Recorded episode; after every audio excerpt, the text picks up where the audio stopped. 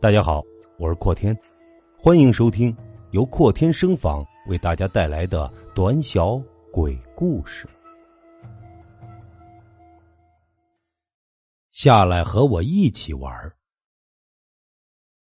在我十三岁那年，清明时节，跟着爸爸和叔叔们一起去给奶奶扫墓。我记得那天天阴沉沉的，还下着小雨。我穿着单薄的衣服，感觉有一点冷。我们坐车出发，穿过喧闹的市区，大约坐了半个小时，慢慢的进入郊区。人少了很多，路也崎岖了很多，路的两边也没了店铺小贩，只剩下孤零零的树和大片的田地。田里的青蛙呱呱的叫着。和树上麻雀的叽叽喳喳声掺杂在一起，路坑坑洼洼的，伴随着车的颠簸，我昏昏沉沉的，快要睡着了。大约过了半个小时，我被爸爸叫醒，说是到了。然后我们下车，把车上之前为我奶奶准备的鲜花还有冥币之类的东西拿了下来。这时雨还没有停。天被水汽打得雾蒙蒙的，我们到了奶奶的坟墓后，开始祭拜奶奶。看着墓碑上奶奶的照片，慈祥而安宁的微笑着，想起奶奶生前疼爱我的时光，觉得心头一紧，泪止不住的流了下来。爸爸和几个叔叔也都面露悲伤。大约祭拜了半个小时，就没什么事了。爸爸和几个叔叔就在那里聊事情，我闲来没事就去田地里玩。走着走着，看见一座坟，墓碑上还有死者的遗像，是一个年轻漂亮的女人，露着淡淡的笑。我心想，真是太可惜了，这么年轻就离开人世了，也不知道她是因为什么去世的，或许是得了什么绝症吧。我又慢慢的向前走，情不自禁的又回头看了一眼墓碑上的女人，猛然发现她好像在看着我笑。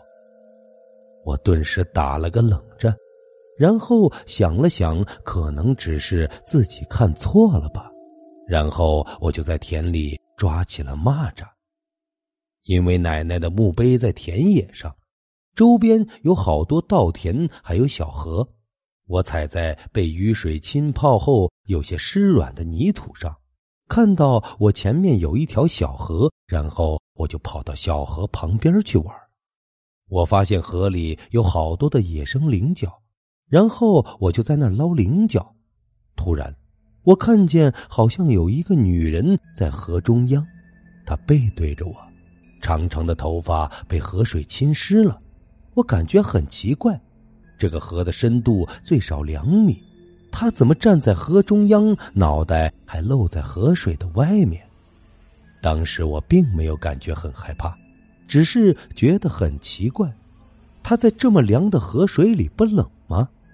我盯着他的背影看了很长时间，忽然间他转过了头，那是张异常漂亮的脸蛋儿，感觉好熟悉。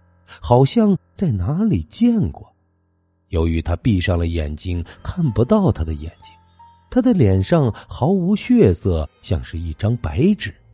虽然他闭着眼睛，但我就是感觉他在盯着我。我的背后被一阵阴风吹过，脊背发凉。我呆呆的看着他。忽然，他睁开了眼睛，一双血红的眼睛直勾勾的看着我，还在对我笑。我想起来了，她不就是我之前在墓碑上看见的那个女人吗？我想跑，却发现身体完全动不了了。她慢慢的向我走来，在河水里向我走了过来，慢慢的靠近我。越靠近，我看得越清楚。原来他不是走，而是飘来的。准确的说，只有一个脑袋向我飘来。这个脑袋的脸上还继续狰狞的笑着，嘴角裂到一个非常夸张的程度。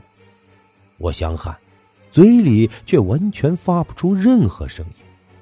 他飘到我半米的地方，血红的眼睛冷冰冰的看着我，对我说：“来吧，下来和我一起玩呀。”我感觉内心有个声音在告诉我：“去吧，和他一起去吧。”我虽然想跑，但身体却不受控制的向河里走去。刚入春，河水是如此的冰冷，如此的刺骨，但是我的脚却完全没有感觉到，一步一步的向前走，眼看着河水一点点漫过我的脚，然后漫过我的腿，接着是我的腰。但是我的脑袋里什么想法都没有，只有三个字：向前走。眼看我就要被河水淹没，忽然听到有个人在喊我的名字，可能是扫墓结束了，爸爸和叔叔们要回去，于是叫我。我一下子醒了过来，身体也可以动了，我立刻拼命的向岸边游去。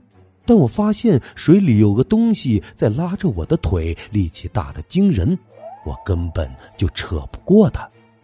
这时我急得都哭了出来，眼看水底不知什么东西一点一点的把我向水里拉，我的身体慢慢的又被拉回到水里，然后脑袋也被水淹没了，我只剩下两只手本能的在水面上扑腾。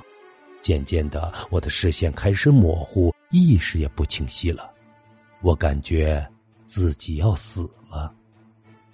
当我快失去知觉的时候，忽然有一只强而有力的手抓住了我的手，把我从水里拉了出来。隐约感觉还有个声音在喊我：“快醒醒，快醒醒！”我的意识慢慢的恢复了。然后从鼻子和嘴里呛出了好几口河水，我缓缓的睁开眼睛，发现我最小的叔叔担心的看着我，看我醒了，他也松了一口气。我忽然感觉脚疼的厉害，撸开湿漉漉的裤腿一看，我的腿上出现了好大一圈的淤青。爸爸和几个叔叔听见声音都赶了过来，问我怎么了。我把事情和他们说了一遍，他们半信半疑的看着我。我惊魂未定的在河边歇了好一会儿，然后我最小的叔叔心有余悸的说：“天快黑了，快回去吧，这个地方挺不吉利的。我听说以前有个女人被人玷污后在这里杀了，扔到了这条河里，警察打捞了很长时间，她身体的其他部位都找到了。”就是没找到头。当警察找到罪犯时，发现他已经死在家里，死相非常的恐，好像是被什么东西活活吓死的。小叔缓了缓神，继续说道：“这条河淹死了好多小孩我看你往这条河走，半天没回来，我就有点不放心。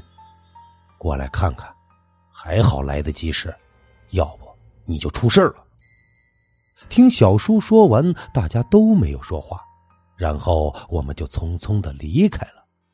回去后，我还经常做梦，梦到那个女人在喊我，经常从梦中惊醒。后来我大病了一场，过了很久都没好，家里人带我去庙里求了一个平安符，后来病情才逐渐的转好，也再也没有梦到过那个女人。后来我又听说，有几个孩子夏天在那条河里游泳，被淹死了。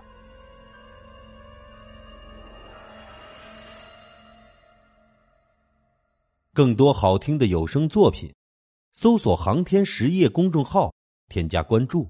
感谢您的收听。